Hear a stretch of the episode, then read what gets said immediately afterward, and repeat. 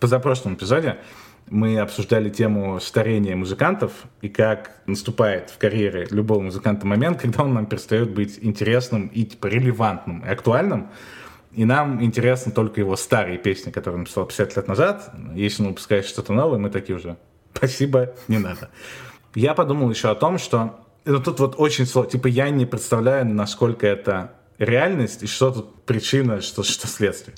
Но, опять же, если посмотреть на на всех музыкантов планеты, то практически всегда свои лучшие песни, не обязательно супер популярные, но общепринято лучшие, они написали там до 30, до 35, до 40 лет. Все, что выходит после этого, мало того, что это не становится каким-то ультрапопулярным, это еще и, как правило, там музыкальных каких-то сайтах, там, журналах и так далее рецензируется как, ну, что-то не очень крутое.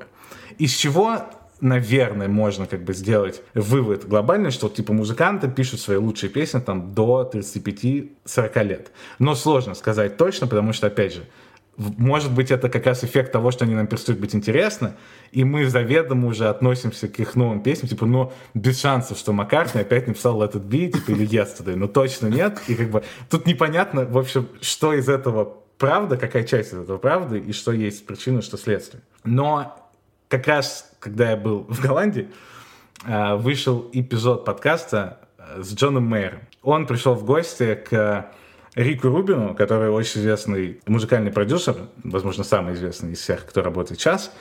И в частности, они обсуждали вот эту историю про то, насколько отличается процесс написания песни, там, когда тебе 20 лет, и когда тебе там 45, сколько Джона Мэра сейчас.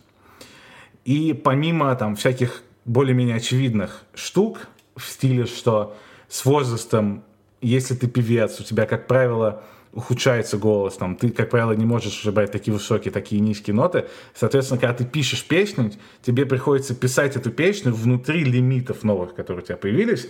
Соответственно, у тебя просто меньше опций, куда может пойти мелодия. Потому что ты не можешь уже спеть так высоко, соответственно, тебе приходится направлять ее как бы в другую сторону. Или, например, что понятно, когда ты пишешь 20 лет свою первую песню, там, свой первый альбом, то перед тобой все опции мира. Ты еще ничего не написал, ты еще ни о чем не высказался. А когда ты пишешь 40 лет, ты по самым важным для себя там каким-то чувствам, эмоциям и темам ну, уже сказал явно свои лучшие мысли. То есть каждую песню тебе писать тяжелее, чем предыдущую, потому что опций становится все меньше. Все меньше вещей, которые ты еще не исследовал. Но была еще одна причина, и мне понравилась фраза Джона Мэра, который сказал, что в молодости мы пишем песни и вообще, в принципе, делаем творчество, потому что у нас много неотвеченных вопросов. И все чувства и эмоции, которые мы чувствуем в молодости, может быть, мы их не впервые чувствуем, но они еще очень остро ощущаются мы еще не получили ответа на свои вопросы в жизни, и мы воспринимаем вещи важнее, там, чем они на самом деле, допустим, являются. Нам все кажется более важным, более типа, срочным, более там, эмоциональным и так далее. А с возрастом, естественно, притупляются ощущения, и на многие вопросы ты получаешь ответы, и у тебя просто гораздо меньше, опять же, тем, которые тебя волнуют настолько сильно, насколько там они тебя волновали в 20 лет, и в том числе поэтому там ему в 45 гораздо сложнее писать песни, чем там в 20 лет. И когда он слушает песни, которые, тексты песен, которые он там написал в 25 лет, типа, и он с трудом верит, что вообще это он написал, потому что сейчас это кажется невозможным, потому что ничего не заботит тебя настолько сильно там в 45, ну, за пределами каких-нибудь скучных тем, типа здоровья там или, или что-нибудь такого, или ипотеки, типа знаменитый поп-хит от Мари Сайрус про ипотеку. Короче, ничего тебя не заботит так же сильно, как тебя это заботило 20 лет, и, соответственно, вдохновляло тебя на то, чтобы, чтобы делать про это творчество. И после этого я вспомнил еще историю со Стингом. Это несколько лет назад тоже было. Я очень удивился, когда увидел лекцию на ютубе Стинга. Mm. И она была посвящена тому, что, опять же, я сейчас могу неправильно сказать дата, но, грубо говоря, типа у него вышел альбом там в каком-то 2009 и потом он 9 лет ничего не выпускал вообще. И это был самый большой перерыв в его жизни. И он сказал, что у него был типа жесткий райтерс блок, когда ну, он просто ничего не мог придумать и вообще ничего не мог написать. И впервые в жизни столкнулся с таким, что типа, 9 лет он не может написать песню, хотя он всю жизнь писал песни и думал, что это то, что он умеет. И он осознал, что всю жизнь он писал о себе, типа там о своих отношениях, своих там эмоциях, своих историях, там о своих мыслях, там и все такое. И он действительно там за 60 лет, он сказал все, что он мог сказать про все эти темы, ну просто у него не осталось мыслей больше про эти истории. И тогда он подумал, что а что если я попробую написать про других людей впервые в жизни? Представить себя другим персонажем и посмотреть на мир типа с проблемами там другого человека, там с другой профессией и как бы от третьего лица попробовать написать.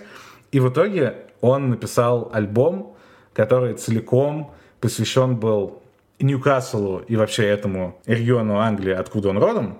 Он типа там из маленького города, из какого-то, где строили корабли, и весь город, по сути, типа все, кто жил в этом городе, работали в доках, типа и строили, строили корабли. И потом, естественно, с там с тем, как 20 век развивался, это была там все менее актуальная история, потому что там людей заменяли машины, там многие остались безработными и так далее, и городок затухал, там экономика затухала и так далее. И, в общем, он написал все песни и весь альбом о персонажах своего города, откуда он родом. И в итоге вот это был первый альбом за 9 лет, потом, кстати, он в мюзикл превратился даже этот альбом. И типа это единственное что его спасло и помогло ему перебороть вот этот writer's блок от того, что он уже все сказал про себя, просто все, что можно было сказать, и ему нечего было больше сказать про мир своими глазами. И вот единственное, что спасло, это когда он начал говорить про мир чужими глазами.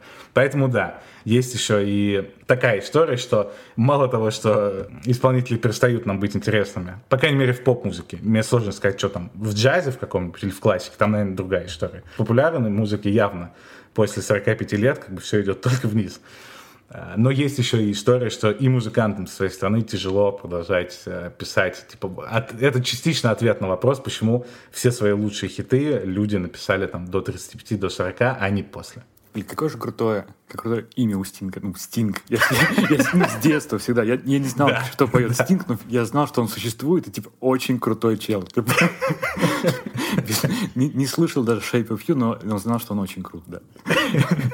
И я, по-моему, даже когда-то включал каким-то образом привел на лекцию Стинга о йоге или какие-то его э, э, занятия йогой, типа лет 5-6 назад. Не помню, как ну, ты сейчас сказал про лекцию, что есть лекция. Я думаю, так, а, а я когда-то видел, он там что-то делал, какие-то йога-штуки. Видимо, когда я ходил на йогу. Да, это интересно с точки зрения музыканта, как ты сказал, потому что это ну, необычно, когда музыкант говорит, почему именно там его... Сейчас он пишет, ну, не хиты. Но вообще, если просто задуматься, что, извини сейчас, извини, кому, кроме там тебя и других преданных фанатов там э, Джона Мейера, интересен Джон Мейер в 2023 ну, я, я он, он очень крутой, то есть он был там супер крут, когда там в, в нулевые, когда там получал там Грэмми и все такое, типа, когда был вот на волне, и все там говорили про него, вот ну, там новый молодой талант, вот так вот. Но, блин, наверное, просто течет время, и людям скучно, а, чтобы у них там было опять поп-исполнителей, за которыми они следят, следят всегда. Mm-hmm. Появляются другие исполнители, а вот ну, ребята, которые там были популярны еще там, там 5 лет назад, они уходят в тень. И опять же, только как бы внешне мы можем по популярности их музыки мы можем сказать, что там мы их, их лучшие хиты там были там исполнены там в 25 лет, например, написаны. Может быть, что там пройдет там такие 30 лет, например, там, там умрет Стинг, и потом начнет его там антология его творчества, кто-то э, перепоет, и такой, блин, там в 2000 17-м, когда он пел про этих работяг из Ньюкасла, это был просто хит. Ну, поп-культура, она ну, просто не была поп-культурой, если вот было бы как-то по-другому. То есть, ну, видимо, мне кажется, Стинг это, ну, сейчас, наверное, это не поп-культура, это какой-то жанр там, типа, ну, для своих, там, не знаю, артхаус слишком какое-то унылое и заезженное слово, и даже Джон Мейер. То есть это исполнители, которые ну, которых не показывают сейчас там, по радио, ты не услышишь, если ты включишь. И, наверное, я, я не знаю просто да, исполнителей, которые были вот, ну, просто пик у них был там всегда там от 25 там, до 70. А когда ты сказал да, про Ньюкасл, сейчас еще вспомнил, то когда я был на концерте у Матурман, Э, у них просто ну, внезапно совершенно какая-то странная песня. Вот он, он, он анонсировал ее, что вот сейчас вот это наша новая песня, вот mm. записанная вот там полгода назад. Она немного отличается, немного странная. И я типа, объясню, типа, что это такое. И он, и он реально, он, как ты сказал про Ньюкасл, он спел какую-то легенду про Нижний Новгород, из которого он ну, родился, mm-hmm то есть там про, как, из какого-то там 15 века была там была девушка, дочь кузнеца, и якобы она там по какой-то легенде остановила врагов, но погибла при этом, в общем mm-hmm. так. И она, ну, то есть вообще не вписывается в их вот этот э, традиционный мотив у Матурмуски, когда там, хей, там, Просковья, там, дожди, дожди, я приеду. Вот. А, и он прям там чисто больше, мне кажется, он анонсировал, чем пел. Почти как в мишленовском ресторане, да. Блюдо понятно только с объяснением. Но, слушай, это отличный пример, который показывает, что, видимо, Ума Турман, ну, тоже там в, в своем жанре, типа, в своем мире, они сказали все, что они могли сказать, и сейчас переключились на какие-то другие темы. Что, к слову, забавно, наверное, исходя из этой теории, условной группе Король и Шут, которая вся построена на, типа, сторителлинге. То есть у них ничего не про себя... Ну, насколько я поверхностно знаком с Королем и Шутом, как бы, по сути, это сказки. Типа, каждая песня — это сказка. По идее, как бы, им с точки зрения сложности, легкости, там, вдохновения, особо нет разницы писать песню типа, в 50 или там писать песню в 20, потому что это бесконечный источник просто. А про то, что в поп-культуре постоянно нужен кто-то новый, ну да, это, пожалуй, самое логичное вообще объяснение, почему, насколько бы знаменит и крут не был кто-то прямо сейчас, нечто удивительное и феноменальное должно произойти, чтобы его чтобы он там был на одном уровне популярности дольше, там, наверное, когда-то можно было сказать дольше там 15 лет, когда только радио и телевидение было. Сейчас, наверное, там, вообще лет 5-6, ну, максимум, и потом все-таки это идет как-то вниз, если только не происходит что-то экстраординарное. И поэтому же, наверное, как я сказал, я не знаю, что происходит в джазе и в классике, и, и я все еще не знаю, но я предполагаю, что там, наверное, все-таки чуть иначе устроено, как раз то, что это более консервативные какие-то типа жанры, и их слушают более консервативные люди, вот там, наверное, медленно идет типа там смена вот поколений. Нам нужен новый герой. Там, наверное, норм, что 20 лет подряд одни и те же герои как бы играют плюс-минус одно и то же. Ну да, да. А возвращаясь, да, вот к поп-культуре, там, к современной, ну сейчас вообще редко выпускаются альбомы ну, как mm. мне кажется, как стороннему человеку, который не слишком следит, там, не смотрит подкасты с музыкальными продюсерами, но по ощущениям, что сейчас э, гораздо больше, ну, синглов, люди выпускают песню, чтобы она ушла куда-то в ротацию, или там она завирусилась и там в рилсах или в ТикТок попала. А альбом, как такое полноценное высказывание, это немного осталось в прошлом. И вот эти, мне кажется, ну, Макар, Маккартни, опять же, я, я не знаю, тоже я не следил совершенно, но мне кажется почему-то, что Маккартни выпускает альбомы. Вряд ли э, такие синглы каждые пару месяцев. Ну, в целом, не, это вообще главное, типа, изменение, которое, пожалуй, главное изменение там, в музыкальной индустрии, которое произошло там в сравнении с 20 веком. Это то, что раньше ты ехал в тур, чтобы продать альбом, а сейчас ты выпускаешь альбомы и синглы, чтобы продать тур. Потому что из-за того, mm. что стриминговые сервисы приносят копейки, ну, типа, только если ты не Эд Ширен, у которого там 140 миллиардов прослушиваний песни, mm-hmm. тут, если как бы ты не Эд Ширен, то стриминговые вот эти деньги, ну, это прям капли в море, и, ну, 90% денег у больших музыкантов это в турах. То есть там Тейлор Свифт, там Эд Ширен, вот они сейчас все же ездят, типа, в трехлетние туры, по вообще по, по всему миру, и которые бьются рекорды своими днями. И, собственно, ты выпускаешь альбом, чтобы продать потом тур. А раньше ты ехал в тур как бы в поддержку альбома. Чтобы люди сходили на концерт и после этого купили mm. твой альбом. Потому что большинство денег ты получал с продажи дисков, кассет, там, винила и вот этого всего. Я когда-то говорил, когда ездил на велопрогулку в этом в ретро-стиле, про ну, тот район, который мне нравится, Плюс э, в прошлом выпуске я говорил, когда ездил в Петербург, то словил какую-то такую, ну, грустинку. Э, в начале, да, когда приехал один, и там что-то думаю, так, чем мне заниматься. Вот, в, в первый вечер э, смотрел на город такой и думал, э, кто, кто я в нем, да. Вчера э, я снова поехал вот, ну, в ту часть города, которая тебе мне нравится, там ближе к набережной, э, ближе к любимым местам. И я был там в кафе, которое мне нравится, ну и взял с собой ноутбук и работал. Там нужно было какие-то дела по работе решить. И плюс я планировал ну, подготовиться к подкасту. Там у меня была запланирована тема про запахи, которая, возможно, сегодня даже не будет в подкасте, потому что мы ее не дойдем.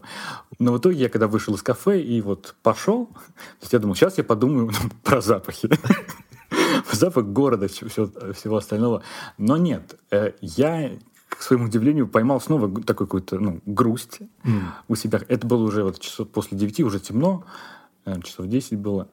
Типа я иду вот по своим любимым местам, но вот я чувствую, что мне как-то ну, грустноватенько. То есть вот как, какое-то вот э, внутри ощущение не очень счастливое. Mm-hmm. То есть в любом другом моменте я бы отогнал это ощущение.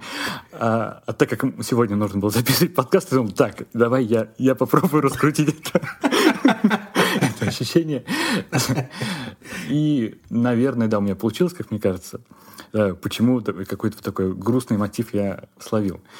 Первое — это и, наверное, главное вообще, что вот эти вот места у меня связаны с Юлей, что mm. мы э, раньше, там, несколько лет назад, очень часто либо там встречались, когда не были женаты, либо уже после свадьбы ездили туда и гуляли там вдвоем. И очень много вот этих вот мест, которые я иду один, ну, мимо которых, они прям пропитаны моими воспоминаниями, которые были несколько лет назад. Вот. И я подумал, что я, скорее всего, люблю не конкретно вот эти вот места, которые сказал, что мне нравится эта часть города, а ну, люблю ощущение счастливого себя в этом месте. То есть я люблю часть жизни, вспоминаю, где я был ну, прям ну, супер счастлив mm. в этой части города. Я подумал, что мне вот ну, не хватает каких-то мест, и в этом, ну, скорее, не город виноват, а как бы я недостаточно как бы адаптировал для себя, в который я бы мог приехать один, ну, и это не кафе, должны быть не кафе, mm. которые не связаны с Юлей и с какими-то вот там, где нам было хорошо, и там, где я мог провести интересное время, например, один, потому что сейчас часто появляется так, что если кто-то из нас свободен, то, ну, один.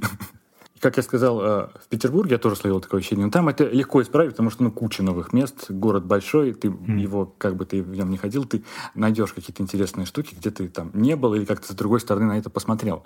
Вот. А здесь, в Тамбове, я всегда, я ленюсь идти куда-то, в какие-то музеи, типа, думаю, «Ну, нет, я не пойду в музей или там, в какие-то галереи, ну, в какие-то места, ну, как я раньше ходил на йогу или там спортзал, типа, нет. Там на книжный клуб, английский клуб, все это как-то ушло из моей жизни, то есть я про это проговаривал в подкасте, подкасте, наверное, за исключением йоги, да.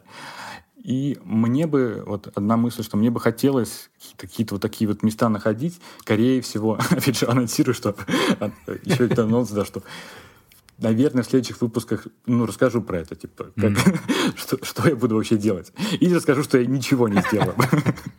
Я, я недавно думал об этом тоже. Я же очень давно не был в Москве. Последний раз я был в Москве а, в марте 2020-го, больше трех лет назад. Разумеется, ну вот ты сказал, что там у тебя связано с какими-то местами воспоминания. Ну, у меня буквально 20, там, сколько, 27 лет воспоминаний, 26 лет воспоминаний связаны исключительно с Москвой и, и не с тем с другим. И, соответственно, в моей жизни очень давно не было ощущение, что я там прохожу мимо чего-то там, mm-hmm. да, даже банально там мимо школы там какой-нибудь, или там мимо универа, или там мимо чего-нибудь еще. Вот в моей жизни этого не было уже там как минимум 4 года. И интересно, вот, если, и когда я окажусь в Москве, это прям будет типа финал подкаста, ультимативный какой-то эпизод где там флешбеки, драматическая какая-то линия через весь эпизод. Видимо, вот, да. Видимо, такой. Я иногда тоже думаю, типа, ну в какой-то момент у нас, так же, как у Стинга и у Джона Мэра, ну закон, ну неизбежно, мне кажется, наверное. Хотя у нас такой подкаст, что, в принципе, буквально чего угодно можно делать, так что, может быть, и нет, может, я не прав, но как человек, который... У меня главный страх, естественно, в жизни, что однажды у меня закончится идея неважно для чего там, для текстов, для песен, для подкастов, это, ну, буквально это абсолютно точно, это главный страх в моей жизни, что все, я проснусь, у меня нет идей. Но сейчас, по крайней мере, я очень успокоился, я знаю, чем закончится. Что будет в последнем сезоне, в последней серии. Вот будем туда идти. Я надеюсь, это... Я, конечно, надеюсь, что в Москве я окажусь пораньше, а финал будет очень не скоро, но тем не менее. Да, мне интересно, где я буду в этот момент, когда, когда ты должен заканчивать подкаст в Москве и просто эпично с флешбеками что-то делать.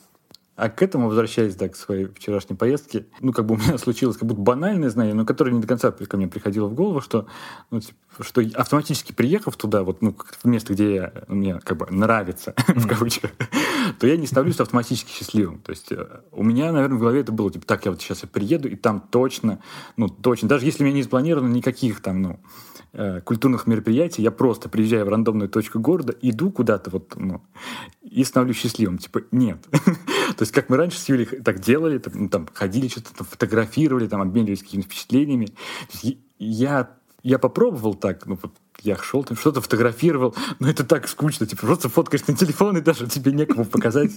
Я не веду так Инстаграм активно, почти вообще его не веду. То есть просто фотографирую и забываю, забываю про это абсолютно, да. И поэтому, да, я сказал, мне нужно, хочется искать новые места, потому что эти, как будто бы я хочу сохранить у себя в памяти, что они у меня связаны, ну, именно mm-hmm. с Юлей, и я не хочу их там каким-то, ну, портить чем-то другим, где я более грустный. И я вот это вчера понял, что, блин, ну, я вот прям себе внутри проговорил, что я, ну, скучаю по своей прям прошлой жизни до веры. Прям mm. очень скучаю. То есть я, я не знаю вообще закона так говорить, когда да, у тебя есть ребенок, и ты очень его любишь, ты ну, каждый день там находишь какие-то моменты, где ты ты прям супер счастлив, ну, где там ты радуешься, там, как она что-то говорит или там что-то делает новое совершенно, и ты прям очень счастлив, но при этом ты прям, я прям очень скучаю по своей прошлой жизни. В этот момент я хочу обратиться к 19-летней уже Вере, потому что если эпизод тот, когда она родилась, она послушает 18, видимо, до этого еще там, год как раз нужен будет, чтобы дойти, к 19-летней Вере обращаюсь. Артем очень хороший человек, не суди его строго. Ну, мне кажется, вот ну, про это как бы стоит, да, говорить и вообще что-то такое. Не замалчивать какие-то грустные истории, типа как будто бы всегда супер праздник, я всегда супер счастлив. Ну, нет. Мне кажется, вот у меня с рождения э, веры расширились какие-то вот именно э, ну, как бы шкала, э, по которой я меряю, насколько я счастлив в данный момент. Mm. То есть, э, в какие-то моменты я прям точно более счастлив, там, чем когда-то лет пять назад, потому что, ну, прям получаю эмоций, которых, ну, не получал раньше. Даже если вот на мои фотографии посмотреть, я прям, ну, вижу, блин, я офигеть, я так улыбаюсь, там, я такой счастливый на этой фотографии. Вот, но есть э, моменты, когда я прям очень уставший и прям, ну, хуже, чем было раньше. Вот когда, когда например, я, мы с Юлей были, и я не в какой-то там тревожном расстройстве, а, ну, просто обычно, типа, ну, нет настроения, то оно, ну, это настроение было лучше, чем сейчас я могу попасть иногда, когда там, ну, mm. совсем тяжело, когда ты устал там, да. Но когда я начал да, именно проговорил себе это, что, блин, как я скучаю, ну, по прошлой жизни, у меня тут какая-то прям гора, камень с души упал в этот момент внутри, потому что, ну, наверное, все это, ну, время я, ну, как сказать, наверное, терпел, вот такое mm. слово, хотя, опять же, такое слово, в которое много можно включить, ну, как бы думал, так, да все нормально, все нормально, я, ну, я справляюсь, я что-то делаю, я не слишком устаю, но типа я не как бы не э, не мог себе позволить иногда грустить, что блин, как было mm-hmm. раньше. Вот, то есть я у меня была мысль такой, да блин, сейчас ну ты ты этого хотел, ты этого хотел, типа ну давай порадуйся, все такое. Ты и, возможно, даже не только себе, а как бы, когда я видел, что Юля, ну, грустила в какие-то моменты, там, или там, типа, ну, тяжеловато было, у меня ну, в голове было там, блин, почему Юля злится в этот момент, да, и почему она грустит. И только, наверное, вот в последние какие-то вот месяцы стало это вот какой-то вот сходить. И вот, например, сегодня были, была куча супер позитивных моментов. Но вот этот, который я сейчас скажу, он тоже, ну, как, ну, окей, но она пошла Юлю укладывать Веру спать. Я знаю, что сейчас может случиться, либо она заснет быстро, либо, ну, совсем не быстро начнет там это возмущаться и не хотеть, ну, протестовать против укладывания. И когда я, Юля зли, злилась раньше, ну, типа, показывала возмущение, ну, типа, давай спи уже, типа, ну, условно вот такого, говорит Вере. Вере. Вот. Я, ну, раньше точно думал, такой, блин, вот Юля злится. Типа, что она злится? Вот, ну, мы должны не злиться, мы должны быть более спокойными. Типа, все, все происходит так, как, ну, планируется, все нормально. Но в этот раз я, так, я прям ей сказал так, Юля, если ты будешь злиться, ну, я тебе не осужу, можешь прям ругаться. Я не знаю, как ну, она услышала эту фразу, но я прям тоже еще раз э, э, внутри себя ощутил, думаю, так, и мне стало спокойнее в этот момент, я, mm-hmm. я не буду возмущаться или там не буду в голове себе проигрывать, что там, там у них такое творится, если сейчас там начнет, начнется какой-то кризис. Ну, к, к счастью, она заснула быстро. То есть, я не знаю, возможно, это моя фраза повлияла на это. Я буду верить в это. Но вообще, если да, а, смотреть назад, то прям ну, супер изменилось все за, вот этот, за год, mm. когда Вера появилась. И прямо она опрокинула все наши какие-то привычки, все устои, все какие-то приятные занятия, любимые вещи, которые вот, ну, мы с Юлей занимались раньше, и их приходится и э, пришлось там пересобирать заново. Наверное, вот в первые несколько месяцев, я сейчас думаю так, что мы как-то это по отдельности делали, типа по отдельности, ну, удивлялись, mm. удивлялись, где где вы ощутились? Такое легкое слово. Ну, в общем, да, не слишком взаимодействовали друг с другом при этом. Mm. То есть постепенно нач- начали вот именно общаться где-то, наверное, с полугода, типа, обмениваться впечатлениями, типа, ничего вообще. Ну, может, не с полугода, но, может, там несколько месяцев ей было. И только вот, наверное, года у нас вот сейчас вот мы какие-то начали впервые строить планы, например, что-то что мы там, куда-то мы поедем. Вот, куда-то поедет она, а куда-то я, например. Мы стали именно взаимодействовать и находить э, контакты вот, ну, в новой жизни. Mm. Были разговоры, например, мы смотрим фотографии, мы, а у нас фотки, ну, часто вот, ну, из нашего дома, и там из нашего там рядом сквер, парк, и мы разговариваем с Юлей, не понимаем, а почему мы не ездили там, ну, вот куда-то там подальше, условно, там, в, то, в тот же самый район, про который я говорил, или чуть ближе. И мы не помним, почему, но, наверное, нам было не до этого, чтобы, типа, пойдем, попадем, попутешествуем хотя бы по городу. То есть, скорее всего, в этот момент мы были прям, ну, э, у нас мысли были как раз удивленные про то, где мы сейчас учутились. да, если еще говорить примеры, то у нас, например, есть чат, где я, Юля, Егор, брат мой, и ну, мои родители, там так называется, Шмелевы. Типа, нет какого-то крутого названия. я, я не помню, вот до, до рождения Веры из чего состоял этот чат, потому что, ну, скорее всего, мы там что-то прислали иногда фотографии, там что-то, какие-то новости. А сейчас там, ну, просто галерея Веры. Я или Юля что-то присылаем туда, родители там отвечают на то, что, блин, как, как же классно, как же здорово, там Вера что-то делает, там, ест, бежит. ну и абсолютно так же там со звонами, там, с, родителями, с, с Юлиной мамой, там, с моими папой и мамой. То есть ну, 95% времени мы просто показываем по, ну, по видео, что делает Вера в этот момент. И они там с ней как бы общаются, а я помогаю этому коннекту совершаться. То есть вот 10 минут я вот, я не знаю, как, какая должность у меня, но я, в общем, соединяю два поколения между собой. И в этом прям, ну, легко можно потеряться, ну, потерять вообще, кто ты есть такой, прям вот зависнуть в этом. И, и я вчера еще вспомнил, что, блин, ведь до, опять же, до рождения Веры у меня прям был какой-то, ну, не пункт, но что мне хотелось какого-то вот именно коннекта с родителями более плотно. Возможно, я сходил когда-то когда к психологу, у меня что-то там какие-то появились новые мысли, и я прям что-то спрашивал у родителей, там что-то там узнавал, ну, с интересом. Не, не, то есть не по заданию психолога. Не для галочки, да, не, не для, галочки. То есть, ну, реально интересно было. И там какие-то разговоры там чуть, более, чуть более такие, э, как бы, откровенные стали. Ну, чуть более. Вот, но я был на пути. То есть, ну, сейчас я понял, так, блин, я про это вообще ну, забыл абсолютно. То есть я, и спросишь, так как у вас там дела? Там, нормально, там, а у вас как дела? Тут, ну, тоже норм. Ну, главное вера. Типа, вере там завтра идти там на прививку. Такие, блин, мы будем держать кулаки. И это, опять же, наверное, признак того, что ну, голова забита другим. То есть очень много энергии уходит на дочь и там, ну, на работу, потому что, ну, работа, как бы, я не могу ее бросить, и она, наверное, ну, на втором месте, потому что, ну, типа, если мне не будет работать, то, то, то будет плохо, да. На третьем месте подкаст «Проблема му», да. Я вот за то время, когда Вера появилась, у меня прям, ну, память хуже стала. То есть вот сейчас она мне как-то возвращается. Есть, но я прям очень часто забывал про какие-то там дни рождения там, своих друзей. Там, про, про тебя забыл, но мы списали это на, на другую историю. На... вот. Про еще одного друга забыл, он даже немного обиделся. Ему потом прям пришлось как-то налаживать контакты. Мне это прям очень триггерило в этот момент. Там забыл про день рождения своей крестницы, которая там, ну, дочь друга. Э, но про что я говорил в подкасте, э, те последние часы, которые я купил, ну, вот, командирские, зеленые, вот эти вот, та история, у двоюродного брата, у которого есть, ну, как бы, э, онлайн-магазин часов.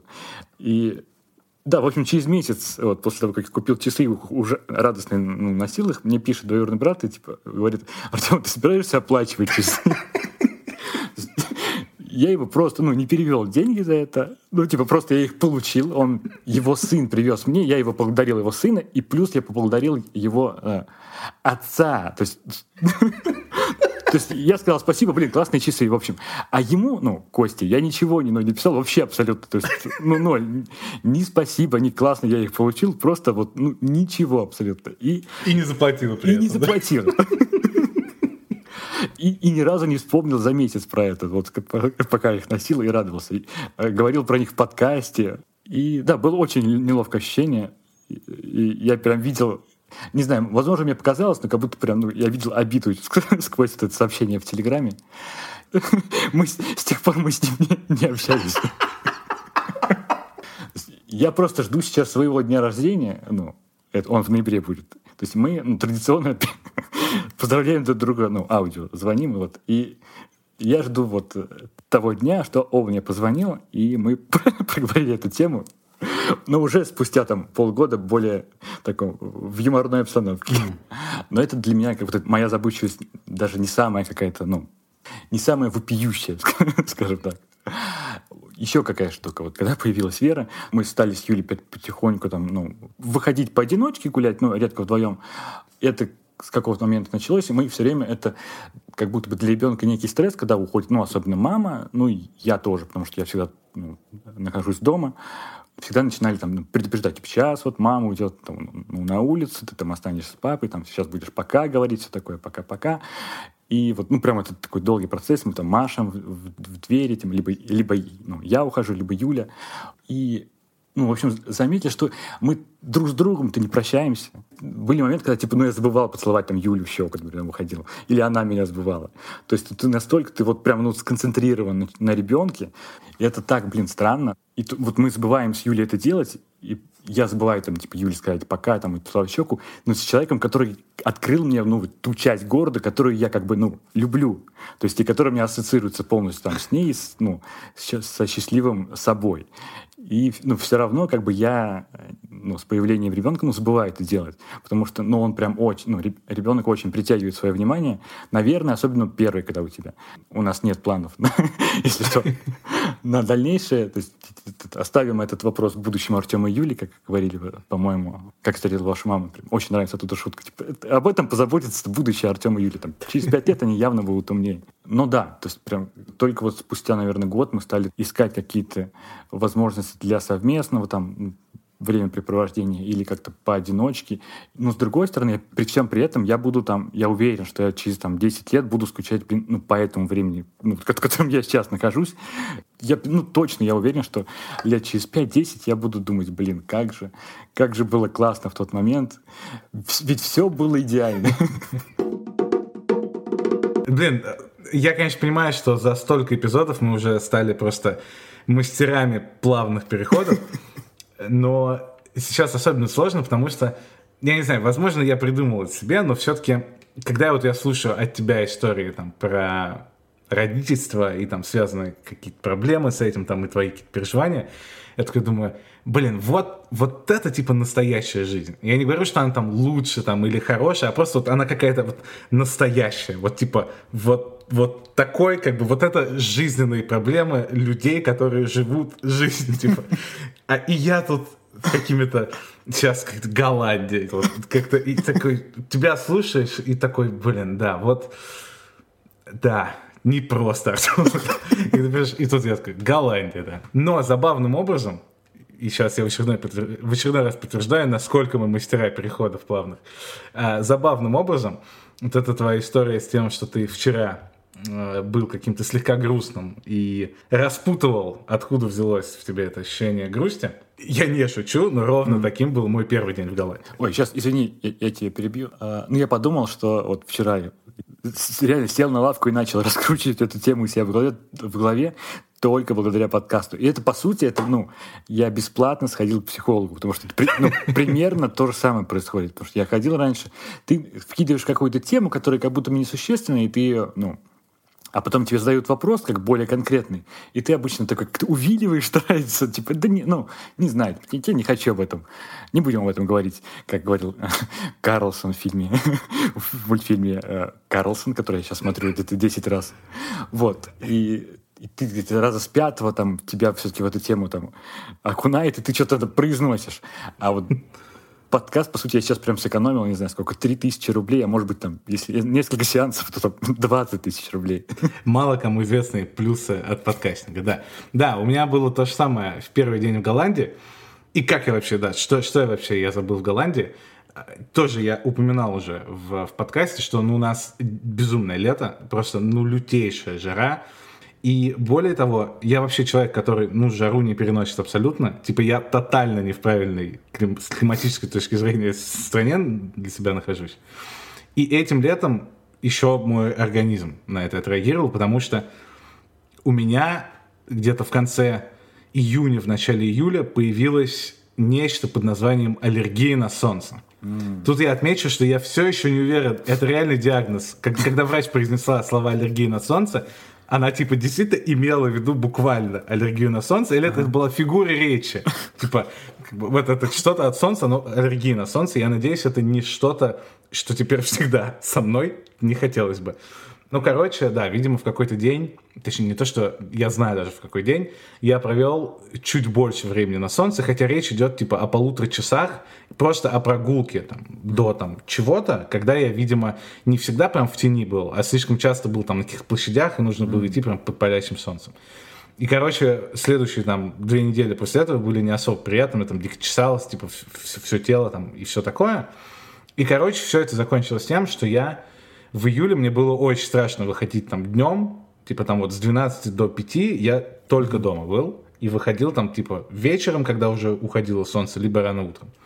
И в какой-то момент я думаю, блин, ну совершенно какое-то у меня идиотское лето, и в этот момент я решил, что надо куда-то все. И я уже отпуск, как бы я уже устал, хочу хотя бы дня на 4, на 5 забыть о работе, о жаре, просто обо всем. В буквальном смысле впервые в жизни я выбирал, куда мне сбежать, не там в приложении с билетами, а в приложении с погодой, в моем любимом. Буквально я просто mm-hmm. открыл все там европе... все известные mm-hmm. мне европейские города, куда летает там Ryanair, EasyJet и вот эти все бюджетные авиакомпании. Увидел город Маастрихт в Нидерландах, в котором было в этот момент плюс 18. И как бы все. Через два дня я, я уже был там. Никогда в жизни не был настолько счастлив, типа, дождю, тучам. Я прилетел, там буквально плюс 17 туча и дождик накрапывает. Я прям, можно было прям у аэропорта остаться, и мне бы уже было прекрасно. Да, но в первый день в Маастрихте тоже я себя чувствовал типа как-то странно. Я вот не до конца понимал, что происходит, но какой-то грустноватый я был, что было странно. Потому что мне очень нравится, не то, что мне Голландия очень нравится, я там был буквально два раза и типа по одному дню. Но мне нравится в целом вот, Западная Европа со всех точек зрения. И я всегда там максимально уютно себя чувствовал. А тут что-то думаю, блин, какой-то грустный я. И что-то странное настроение. И в какой-то момент мне показалось, что тоже такое редкое ощущение для меня, что я почувствовал себя прям каким-то очень иностранным, типа, для этого места, чуть прямо не вписывающимся вот в контекст, каким-то чужим, прям вот вообще во всех смыслах этого слова, что было супер странно, потому что, опять же, ни в какой стране я себя так никогда не чувствовал. Наверное, вот единственный раз, когда такое было, это в Гонконге, в том самом. Но там это понятно было. Почему? Потому что ты находишься в месте, где настолько другая там культура, и типа люди, ну даже внешне, типа выглядит вообще не как так ты, типа разумеется, ты будешь чувствовать себя сторонним, опять же, человеком, и ну тут это было ожидаемо. Тут это было странно, потому что ну буквально час я пролетел на самолете, я там был в этой стране, и все такое, очень странно себя чувствовал. Наверное, отчасти, как мне показалось в тот вечер, это, это было связано с тем, что я давно не чувствовал такой разницы там, в социальном плане, в социальном уровне, в уровне жизни, там, типа, в, в экономическом между там, Испанией и вот той страной, где я нахожусь. Потому что тут, конечно, ну, понятно, что в Голландии это, это одна из самых развитых там стран мира, и ты идешь по улице, и все внешние признаки говорят о том, насколько прям разнится там, доход людей, социальный класс, какой-то уровень жизни и всего, насколько там от банальных вещей, типа насколько все ухожено, насколько дорого все выглядит, насколько там одето, то есть даже вот, опять же, все внешние признаки, типа одежды людей, там, прически людей, какие-то аксессуары, электро, там, автомобили на каждом углу, до каких-то более там плохо уловимых, типа там, не знаю, взгляда, там, интонации, знаю, скорости ходьбы, витрин, даже не в плане того, что они там как-то оформлены или что-то такое, ну просто то, что в Барселоне будет считаться как бы и внешне выглядеть как там условное дорогое кафе, там это просто кафе. Как бы. А то, что в Барселоне там дешевое кафе и соответствующий там интерьер, соответствующий даже там оттенок цвета, как бы ламп внутри помещения. Ну, как бы, чем mm. дешевле заведение, тем обычно они более желтоватые такие. И вот, а там как бы нет такого. И ты понимаешь, что ты вот, ты как будто всегда в самом там дорогом районе Барселоны. Идешь? Я обычно не обращаю внимания на такие вещи. Мне абсолютно, ну, без разницы, что Неаполь, там, что Швейцария. Мне просто нравятся разные места новые. Я вообще даже никогда в мыслях у меня там не было как-то себя внутри этого ощущать. Тут почему-то я почувствовал себя так. И, короче, я почувствовал себя каким-то очень чужим. Даже в разговорах с людьми, там, с какими-то официантами или там, с продавцами, которые, разумеется, наверняка были максимально приветливы и дружелюбны, но я почему-то все в этот день, в этот вечер, я вспоминал твои слова о Петербурге, где этому городу на меня плевать. Вот, вот, вот тут у меня такое какое-то ощущение было. Потом я подумал, что, наверное, почему у меня раньше такого не было, и почему здесь как-то я прочувствовал это, потому что я был одновременно в очень развитой стране, и одновременно не в ее столице или в каком-то крупном городе, а в маленьком городе. Потому что Маастрихт это какой-то там 30-й по населению в Голландии. Mm-hmm. Европейская провинция провинции, прям абсолютно. И такого сочетания маловато в жизни было, потому что если это была какая-то большая, такая известная развитая страна, то, как правило, это был либо столица, либо там второй самый крупный город, где куча туристов, иностранцев. И в таких местах, ну, я не думаю, что кто-то себя чувствует как-то каким-то чужим, потому что там как бы одновременно все такие чужие, как бы, mm-hmm. и поэтому и, опять же, и настолько глобализировано абсолютно все, что ну, уже как бы мало чем центральная улица условно Амстердама будет отличаться от центральной улицы там, Цюриха какого-нибудь или Парижа. А тут из-за того, что это была развитая страна, я ощущал, во-первых, вот эту разницу в социальном уровне, а во-вторых, то, что это был маленький город, и я подумал, наверное, что вот в маленьком городе невозможно чувствовать себя нейтрально, как вот в столице или в большом городе. Ты или чувствуешь себя очень-очень внутри, типа этого сообщества, там, допустим, если ты живешь там, и тебе удалось как-то вот ворваться в круг, типа у тебя появились знакомые, появились друзья, ты там ходишь в гости, вот ты часть этого маленького города или деревни, ты либо себя чувствуешь вот очень-очень внутри, либо ты чувствуешь себя супер одиноким снаружи, потому что как раз они все плотно связаны между собой, а ты тотальный аутсайдер, как бы mm-hmm. за пределами этого круга. Вот в большом городе, мне кажется, такая ситуация в принципе невозможна. Потому что там всегда найдется очень-очень много людей, условно одиноких в этот момент, и вы все смешиваетесь в свою какую-то социальную группу, и ну, ты не будешь себя чувствовать совсем за пределами. А вот в маленьком городе, наверное, невозможно просто быть обычным, в обычном состоянии. Ты либо супер внутри, либо супер снаружи. И в этот момент еще я подумал, я заранее скажу, что я, конечно, вот это свое ощущение, опять же, это эффект подкаста, когда ты раскручиваешь до предела эту историю. Я уверен, что в своей голове я утрировал слегка свои ощущения, но я подумал еще о том, что когда я в интернете раньше натыкался на тексты, как правило, от каких-то ужасных изданий, и у которых были цели другие совсем, а не просто дать мне интересный контент, в стиле там я не смогла там вернуться, э, я не смогла жить там в Германии и вернулась в Россию. Там, или ну, mm-hmm. что-нибудь такое довольно часто, особенно mm-hmm. последние полтора года, да. Но, но и раньше их там в интернете очень много было таких текстов, в том числе от нормальных медиа. И я, это плохо говорит обо мне, но я никогда не понимал. Типа для меня это был настолько незнакомый концепт, я не могу себе прям представить себя на этом месте, ну никоим образом, просто никоим образом. И вот в Маастрихте я впервые подумал, что чуть-чуть все-таки теперь я могу понять. Наверное, если представить себе ситуацию, когда я не совсем по своей воле, допустим, оказался в какой-то незнакомой стране, там, не знаю, вышел там замуж или женился, или там учиться, или работать, или что-то такое, вот я оказался в какой-нибудь стране, с которой почему-то вот у меня бесконечное ощущение, как у меня было в первый день, что как будто я вот слишком вовне, и я никак не могу пробить вот круг и почувствовать себя. Даже не обязательно, чтобы я действительно оказался внутри этого круга, но почувствовать себя на каком-то вот одном уровне и внутри. Наверное, я могу себе представить, что это очень депрессивное состояние, особенно если речь не идет вот опять о столице, где все эти ощущения размываются, а вот идет типа о провинциальном каком-то городке, это очень, я думаю, депрессивное состояние, и в, в таком ключе я могу понять людей, которые которых раньше я понять тотально не мог. Мне кажется, сейчас прям, ну, это актуально. И, ну, мне кажется, резонирует ну, с мыслями многих, где ты чувствуешь своим и почему не чувствуешь своим. По-моему, прям круто, круто ты подметил, что это ну, про, про маленький город, про маленький такой богатый город ощу, э, ощущение могло только там возникнуть. Потому что, да, ну, в России и где-то еще. У меня такого не было, когда в популярный город, ну, в топ-город ты едешь, потому что там куча туристов, там куча всегда что-то происходит, и ты не успеваешь подумать, что ты какой-то не такой.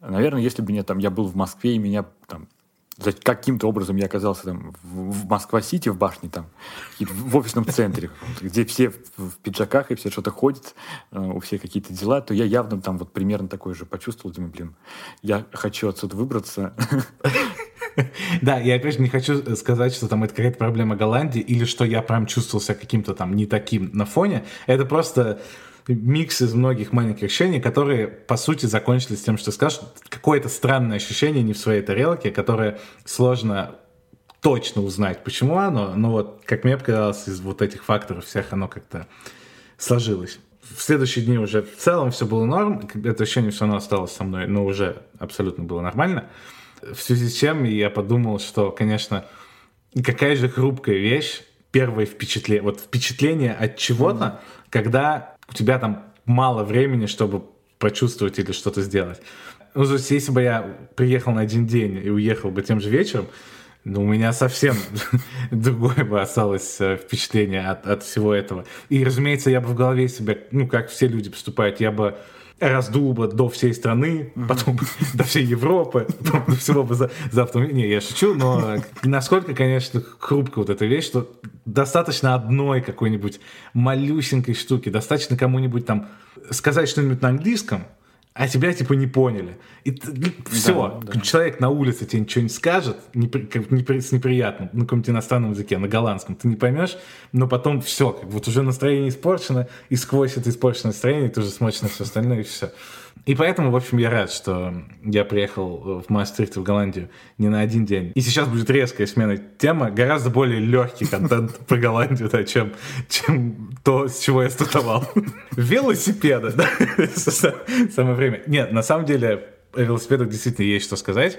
Я, разумеется, как и тоже все, знал, что в Голландии и велосипеды — это просто одно целое, и что на нем катаются все и катаются, более того, виртуозно абсолютно, в духе, что в одной руке стакан кофе, а в другой все еще не руль, а типа булка.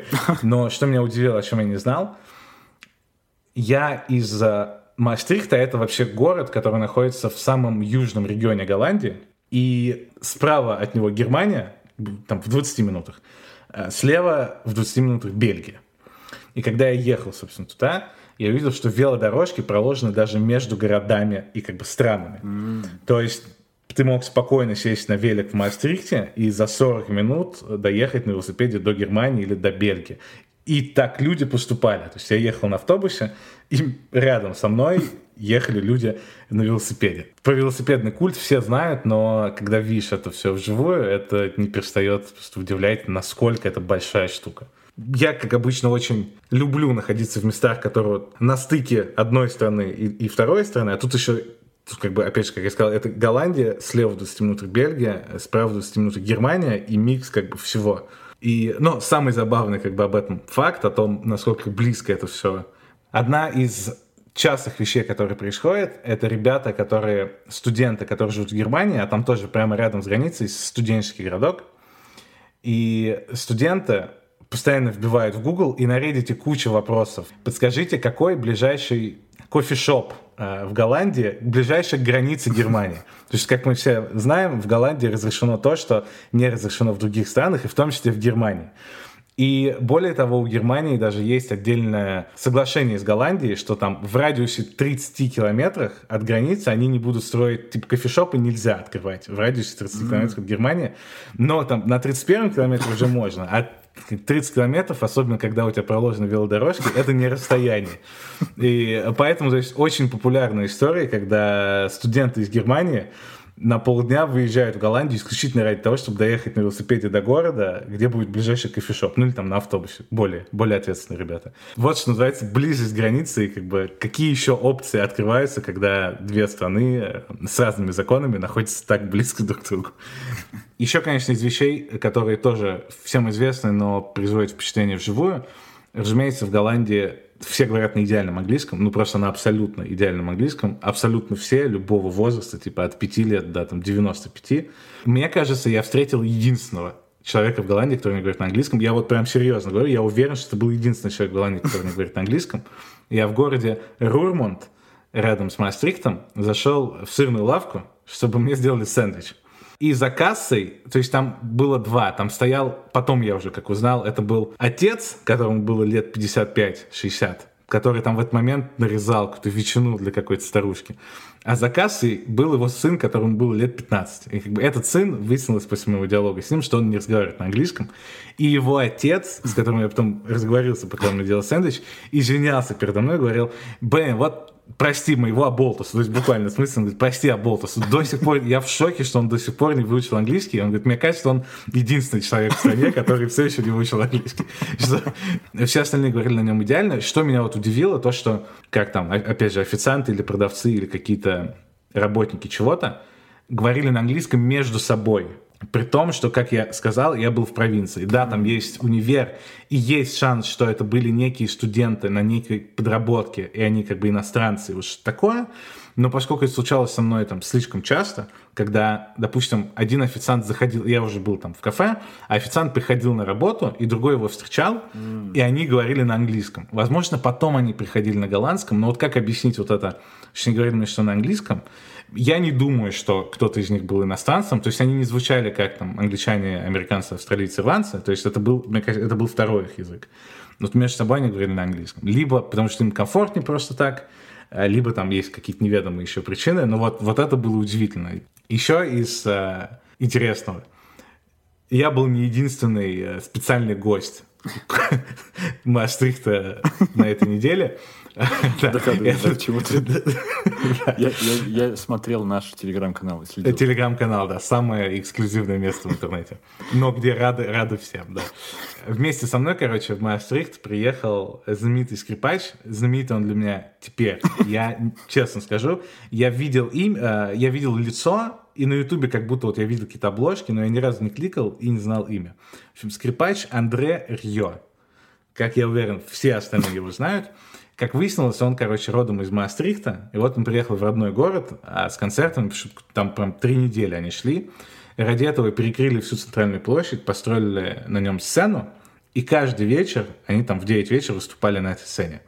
Как бы окей, но только вот на второй день я понял, насколько это большая история для города и насколько они реально помешаны на нем, mm-hmm. из-за того, что вот он родился в Маастрихте.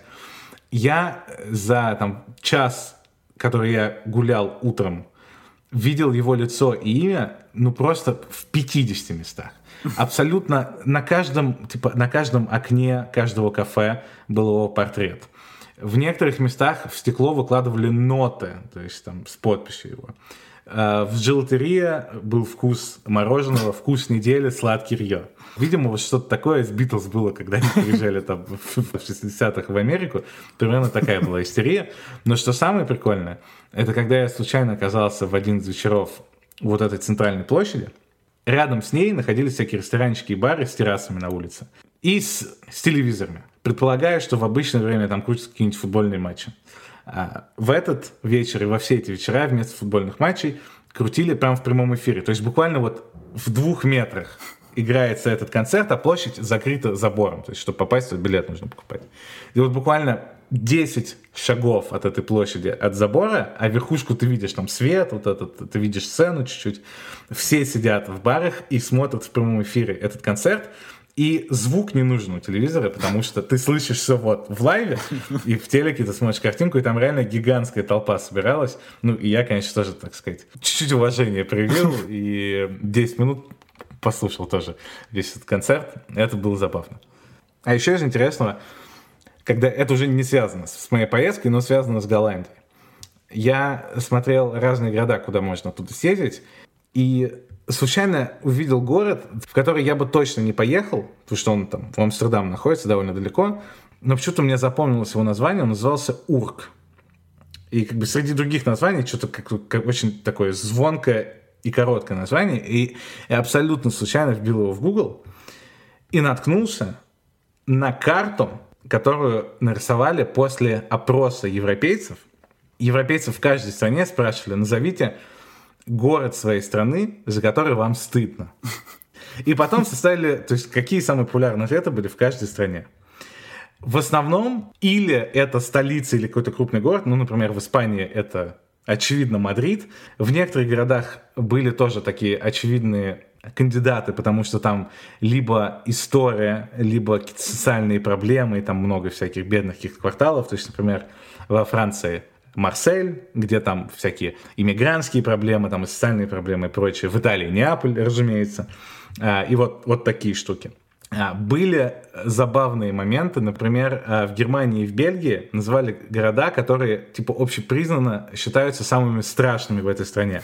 Например, в Бельгии был город Шарлеруа, который рядом с Брюсселем, его несколько лет прям были заголовки везде, что типа назван самый страшный город мира, это вот Шарлеруа был. Там потому что какой-то, он очень индустриальный, это такой Детройт Европы. То есть там, он когда-то там были заводы, пароходы, и вот все дела, а потом там экономика ухудшилась, и они все позакрывались, и остались вот прям заброшенными стоять, и там половина города вот в таком стиле. Звучит хотя красиво. Да, магия французского языка, как мы обсуждали. Добавь французский акцент э, в любую фразу, и сразу она звучит очень клево, да. И похожая ситуация была, в общем, в Германии. Там город, который все называли, называется Людвигсхафен. Mm. Совершенно неизвестный крошечный город. Я загуглил, и аналогичная ситуация, типа, там, какое-то немецкое медиа признало его самым страшным городом в Германии по таким же причинам. А, и интересно, что ребята, которые живут в этих городах, попытались еще сыграть на этом после того, как вот все mm. стали их называть какими-то страшными.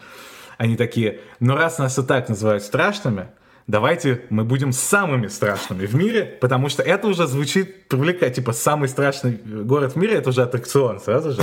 И в буквально, типа, проводят экскурсии, типа, по самым страшным местам города. Типа, мы сейчас отведем вас на заброшенную фабрику, на дом, в котором жил маньяк-убийца в 70-х, там, и что-то еще, и покажем вот вам, типа, experience самого страшного города в мире, что забавно. Были города, которые, как бы, нет у меня никакого объяснения, я не знаю, почему так. Например, в России Дзержинск. Я загуглил, я, я ничего совершенно не знал, я загуглил, там похожая история, то есть тупо из Википедии. Самая непроверенная информация сейчас в, нашем подкасте. В общем, это один из самых э, загрязненных городов планеты то ли он был таким в какие-то 80-е, 70-е, там, 60-е, то ли он сейчас до сих пор такой. Ну, в общем, Дзержинск на этой карте в России. Я сейчас вбил Дзержинск, ну, в Google картинке первая ссылка.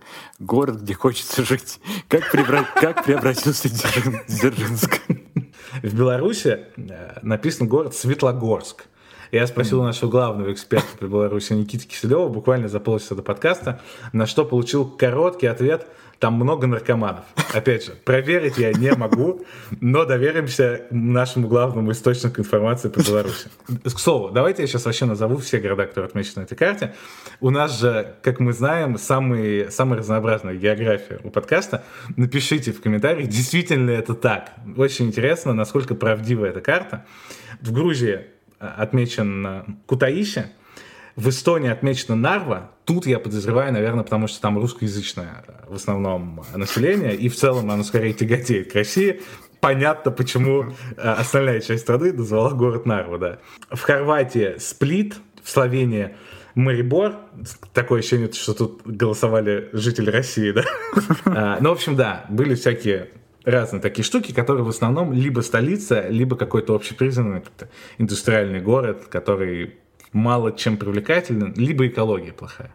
И потом была Голландия, в которой был тот самый город Урк, который мне попался типа накануне в Google Maps, когда я смотрел, куда мне съездить, и тыкал просто на рандомные голландские города. И выяснилось, что этот Турк — это просто супер уникальное место и супер как бы известный. То есть внутри Голландии это абсолютный мем-город, все, все жители Голландии знают, что такое город Турк, и знают, что они туда не хотят ехать никогда в своей жизни.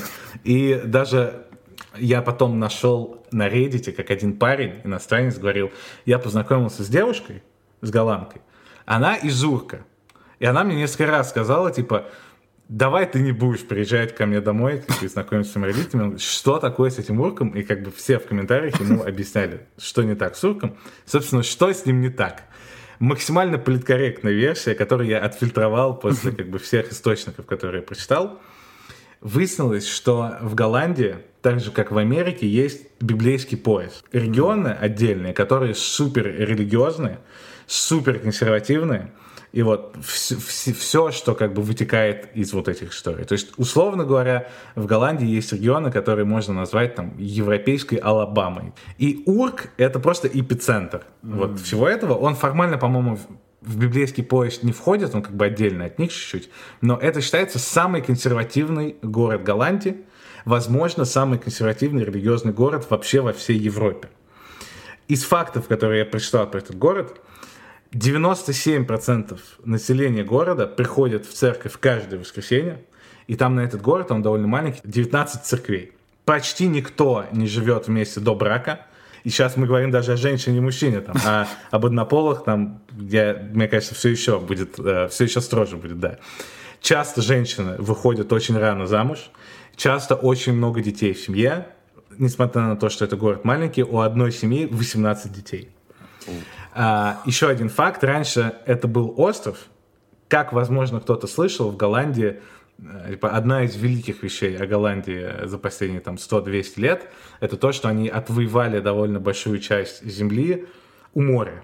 То есть Голландия это лучшая страна в том, что касается управления водой, как они умудряются строить дамбы, потом там выкачивать эту воду, превращать это в землю, ту, на которой можно жить. Это вообще взрыв мозга.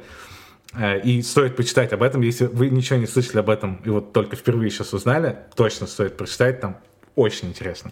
И, в общем, эти ребята когда-то были островом, но потом они перестали быть островом, потому что Голландия отвоевала землю рядом с ними, и они со всей остальной страной соединились. Mm-hmm. Но жители Урка продолжают говорить про себя, мы живем на Урке, а не mm-hmm. в Урке. Как будто они до сих пор остров, и типа они отдельно ото всех.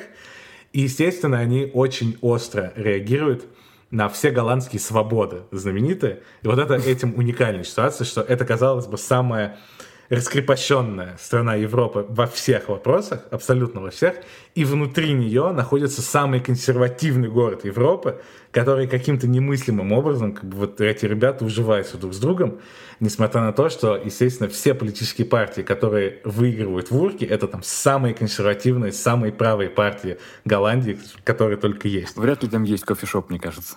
Э, да, да, у меня, конечно, появилась теперь идея фикс однажды туда съездить, чтобы убедиться, чтобы опять, вдруг опять fake news.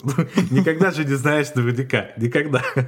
Но это опасно. Это опасная история, потому что, опять же, из-за того, из-за всего того, что я сказал, из-за того, насколько консервативно и религиозно это место, там не очень верят в вакцины.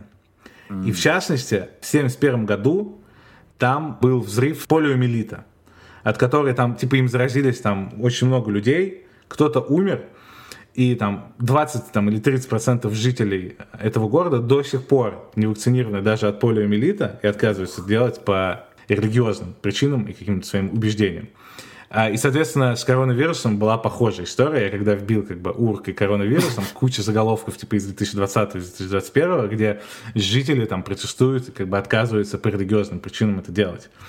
И по этой причине Всемирная организация здравоохранения отметила вот этот город, этот Урк, как зона риска. И это единственная зона риска во всей Европе. Это крошечный голландский город Урк, который живет, казалось бы, в одной из самых развитых и свободных стран мира. В общем, удивительное совершенно место. Мне жаль, что я туда не добрался. Мне очень понравилось в Маастрихте, мне очень понравилось там, в Леже, в бельгийском, в, в немецком Ахене.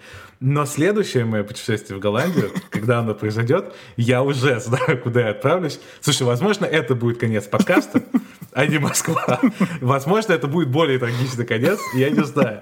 Но теперь у нас, как в черном зеркале, у нас альтернативные появились концовки. Увидим.